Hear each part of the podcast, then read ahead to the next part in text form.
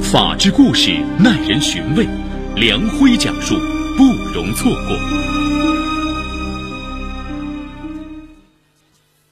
二零一四年五月二十五日晚十一点，陶静莲用手机登录陌陌，附近的一个男子样样加他为好友，称父母要来看他，他很焦虑，想找个临时女友。以便让老人安心，他愿支付两千元报酬。看对方资料里的照片，显得温和可靠，不像是骗子。陶静莲说愿意帮忙。二十二岁的陶静莲，老家在河南新乡，一年前从山东职业技术学院毕业，在北京一家物流公司打工。二零一三年底，她和同事刘礼和成为恋人。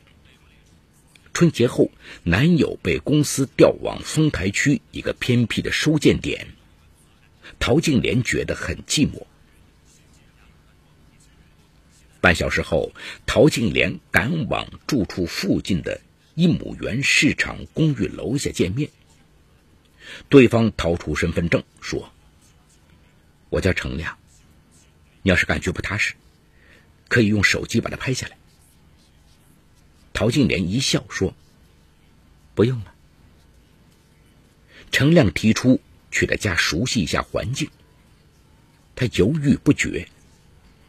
程亮赶紧说：“哦，家里还有孩子呢，你放心，我不会把你怎么样的。”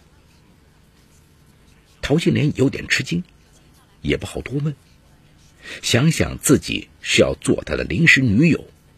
如果连他的住处都不敢去，到时在他父母面前不是会露馅吗？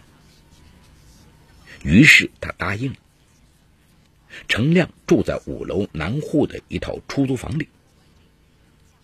进去后，陶金莲果然看到床上有个小男孩，似乎睡着了。他有些紧张。程亮看出来了，让他坐下，给他倒了杯水，看着他说。我生活有点坎坷，都是因为这个孩子。他告诉陶静莲，二零一零年九月，他和女友同居，生下儿子，儿子先天脑瘫。后来女友接受不了，跑回老家，无论他怎么哀求都不肯回来。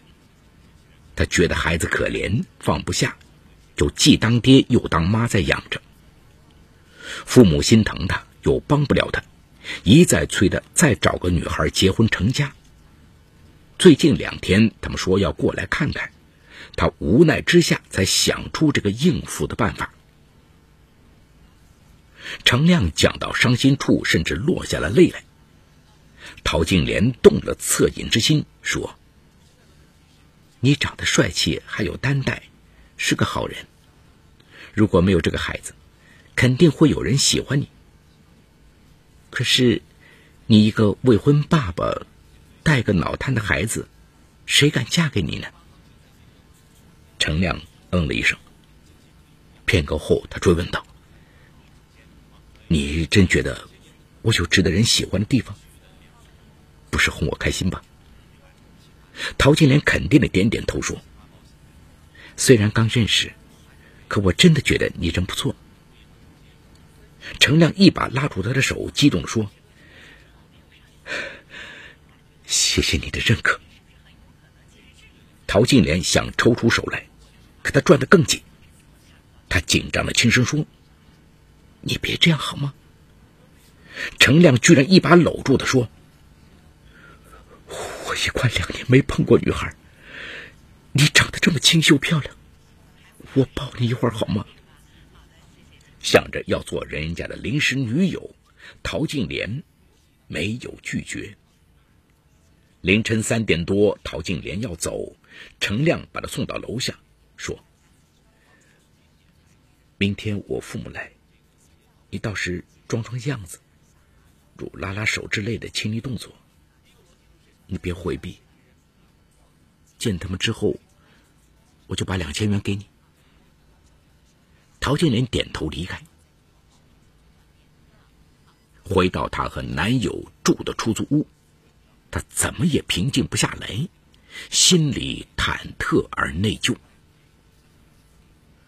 五月二十六号中午，男友从丰台回来，想到被别人碰了身体，接下来还要偷偷去做别人的临时女友，陶静莲神情很不自然。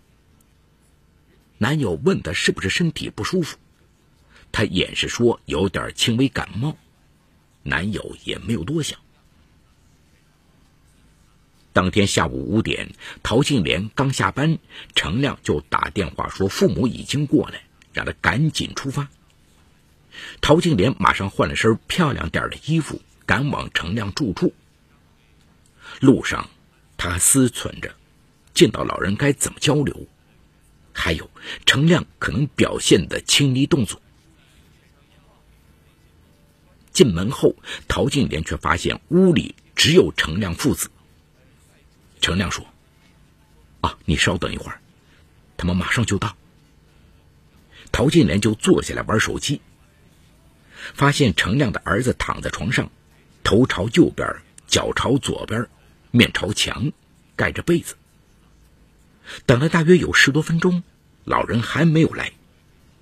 程亮却显得非常焦躁不安。陶静莲隐隐觉得有点不对头，想抽身离开。程亮突然把门反锁上，并把身体重重的靠在门上，说：“我跟你说个事儿，我我儿子死了。”陶静莲不禁吓了一跳，满脸紧张的看着他。程亮声音颤抖，不太连贯的说：“你昨天说没人愿意嫁给我，我越想越绝望。今天中午，我给孩子喂水，他呛到了，咳嗽不止。”喘喘不上气来，我我一冲动，觉得他痛苦，我也痛苦，我就捂了他的口鼻，把他给闷死了。陶金莲听得浑身发抖，一个孩子哪有那么容易就闷死了呢？程亮一把拽着他来到床前，隔着被子用手摇了几下孩子的身体，孩子毫无反应。程亮又慢慢把被子掀开，陶金莲赫然看到孩子光着身子，脸呈紫色，身体也没有一点血色。他真的不敢不信了。面对一个杀害孩子的凶犯，陶金莲不寒而栗。程亮用一种莫名的眼神看着他，有点歇斯底里的说：“我完了。”要去地狱陪儿子了。你说，我是去自首，还还是逃跑？陶金莲从他眼神中隐约看到一丝凶光，不禁浑身哆嗦。为了稳住他，防止他对自己产生恶意，他努力克制住恐惧，装成平静的样子跟他聊天。他说：“反正你杀死你儿子这件事。”现在只有我们两个人知道。我不说，你也不说。我们先想办法把尸体处理掉，以后找个机会说孩子病死了，这事情就算过去了。程亮问他怎么处理，陶金莲小心翼翼的建议：“嗯，买副手套，带上铲子，咱们一起到郊区把孩子埋了。”为了表示自己是真心出主意，不是在骗他，陶金莲还问他有没有大包。程亮说有，随后从房里翻找出一个红色的旅行包，他想把孩子的尸体装进去试试。陶金莲壮着胆子跟他打下手，看到可怜的孩子紧紧的闭着眼睛，全身僵硬冰凉，他不禁掉下眼泪来。两人费了好大劲，这才将孩子的尸体侧着装进袋子。见袋子似乎能看出人形，程亮又找出一些衣服塞了进去，这才拉上旅行包的拉链。两人一起把包从床上移放到地面上。做完这些，陶金莲擦着眼泪说：“我也算参与处理尸体了。现在和你是一根绳上的蚂蚱，以后就只能跟着你了。你能一辈子对我好吗？程亮露出惊讶的神情问：“你真愿意做我的正式女友吗？”陶静莲低头说：“我相信命，这就是命。我一句话害死了你的儿子，或许注定再给你生个健康的儿子吧。”程亮走过来，抱住他，拼命的亲吻他，两人泪水交织在一起。陶静莲那些泪水是为孩子和自己流的。此时，程亮在他眼里只是一个魔鬼，他一直在紧张的思谋着如何脱身。想到每次晚饭前后，男友都会给她打电话，问问她吃什么。而手机通讯录里，男友刘礼和的备注是“爱人”。万一他这时候打电话过来，可能会引起程亮的怀疑和警觉。他就说口渴，要喝点水。趁程亮用烧水器去接水的功夫，他迅速的把那个爱人的备注改成了姐姐。十八点左右，他手机果然响了，正是男友打过来的。程亮警觉的问他是谁，他把手机拿到他眼前说：“你看，是我姐姐，不方便，我不接了。”程亮沉默的看着他。陶金莲怕他多虑，赶紧转移话题，提出怎么掩埋尸体的细节问题，并跟他商量之后两人去哪里。程亮说不知道去哪里。陶静莲灵机一动说：“可以去他老家。”他熟悉环境，又没有人认识他。他又问程亮手里有多少钱。程亮说有三万多。陶金莲说够了。啊，我也有五千多块钱，是放在一张邮政卡里的，卡在我的出租房里。跟你走之前，我想回去一趟，见一下姐姐。我姐姐肯定做好了晚饭等着我。我陪她吃完这最后一顿饭，再拿了那张卡就过来找你。程亮半信半疑的看着他，陶静莲心跳加速，竭力装出平静的样子说：“你先把你的卡和钱都装到口袋里，我要亲眼看着，免得忘了。”程亮把卡和钱都装进口袋。陶静莲说：“那我先回去一下，你等着我。”说着，还上前拥抱了程亮一下。程亮没有阻拦他。这里有情与法的冲突，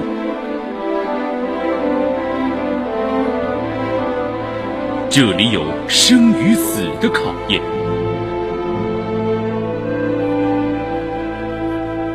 这里有爱与恨的交织。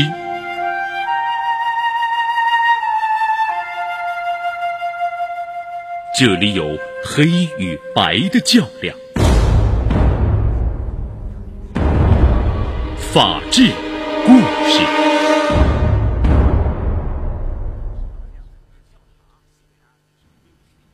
十九点左右，陶静莲终于逃离程亮的住处，在路上喘息了片刻，他径直前往附近的海淀公安分局青龙桥派出所报案。办案民警很快就对程亮的住处进行了严密布控。陶静莲表示愿意配合民警对程亮实施抓捕。在办案民警的布置下，二十一时许，陶静莲给程亮打电话，说已经和姐姐吃好了饭，现在就在他楼下的小超市买了很多方便面和火腿肠，实在拿不了了，让他直接背着那个旅行包下来，然后打车出发。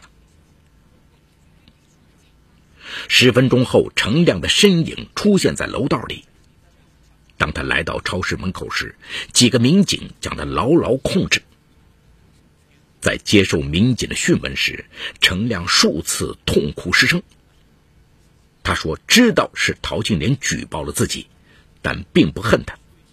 她是个善良的女孩，而自己杀了儿子，跟他那句‘没人敢嫁给他’的话并没有关系。”当晚，程亮父母便接到了警方通知。其实，他们就在附近的市场做小生意，并跟程亮租住在同一栋楼上。他们辛苦赚钱是为了给孩子看病，有时也会过来帮助照顾一会儿孩子。虽然他们总是催独子再找个女孩结婚成家，却怎么也想不到程亮会去租临时女友。结果孙子没了，儿子成了杀人犯，他们的天塌了。因涉嫌故意杀人，七月三号，程亮被逮捕。他一九八七年七月出生于河北廊坊。职高毕业后，到北京一家游泳场打工，并认识女友杨畅，两人未婚同居。二零一零年九月七号，杨畅在北京上地医院临产，儿子出生时因宫内窘迫重度窒息，患有缺氧缺血性脑病，后经诊断为脑发育迟缓。连喝水、吃饭都非常困难。二零一四年三月二十六号，杨畅扔下程亮和孩子，回到老家河南洛阳。程亮打电话也不接。四月二号，程亮带着孩子千里迢迢赶到洛阳找他，苦苦哀求他，他最终也没回北京。程亮以前也有过让儿子解脱的想法。杨畅走后，他又几次闪过这个念头，又不忍心下手。案发时，因为孩子呛咳厉害，他看不下去，就在冲动中掩住了孩子的口鼻。后来发现儿子翻了白眼，他又曾做过多次人工呼吸，想救回来，但最终没有效果。陶金莲在接受调查时懊悔不已，他说：“就算自己在法律上没有罪。”良心上也会受到谴责。他对不起那个无辜的孩子，他相信程亮的心里多少还是受到了刺激的。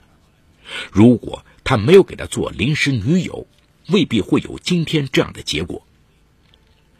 民警肯定了他面临危险时的机智举动，但对他做临时女友和随意进入陌生人住所的荒唐行为进行了严肃教育。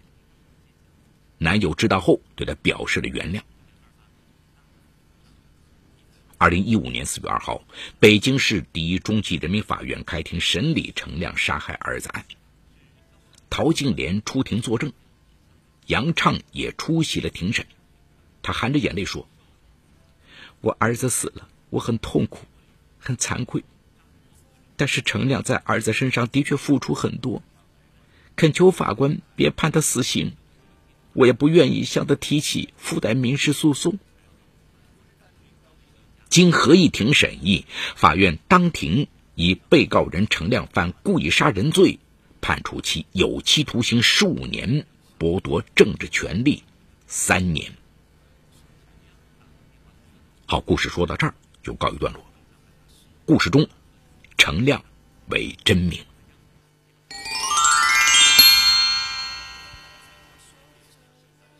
这是个有惊无险的案件，有临危不乱的年轻女孩，有渴望温暖的凶手。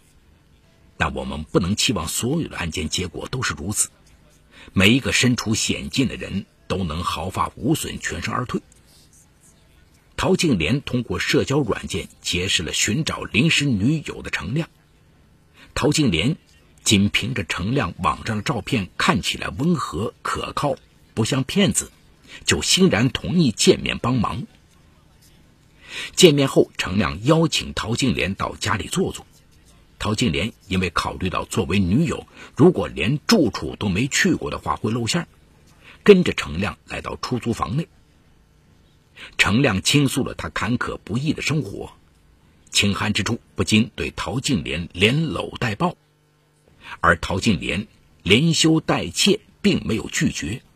甚至开始思考如何在程亮的父母面前与程亮表现亲昵。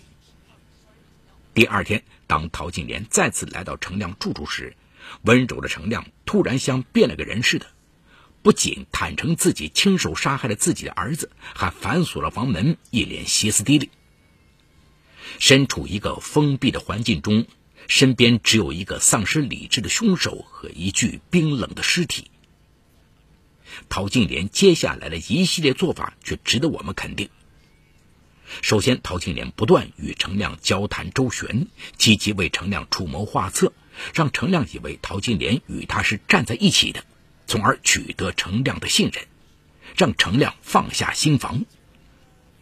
其次，陶金莲假装答应与程亮结婚生子，让程亮从大祸临头突然变得心花怒放，进一步让他从原本歇斯底里的状态平静下来。在预感到了男友打来电话可能会露馅，陶静莲假装要喝水，借口支开程亮，以便更改来电姓名。之后，陶静莲不断采用谈话、聊天等方式来安抚程亮的不安，打消他的怀疑，找借口顺利逃脱报警，还协助警方将程亮抓获归案。陶静莲此前的行为对于青年女性是一种警示。切莫出于好奇、寂寞、无聊、寻求刺激等，在任何情况都没掌握的情况下，盲目轻易的跟陌生人回家。而一旦不小心陷入了孤立无援的境地，也希望各位青年女性能记得陶静莲做法，在任何时候都不要慌张失措或绝望放弃，应当保持沉着冷静，努力思考应对措施和脱身之计，抓住一切机会。对外求救。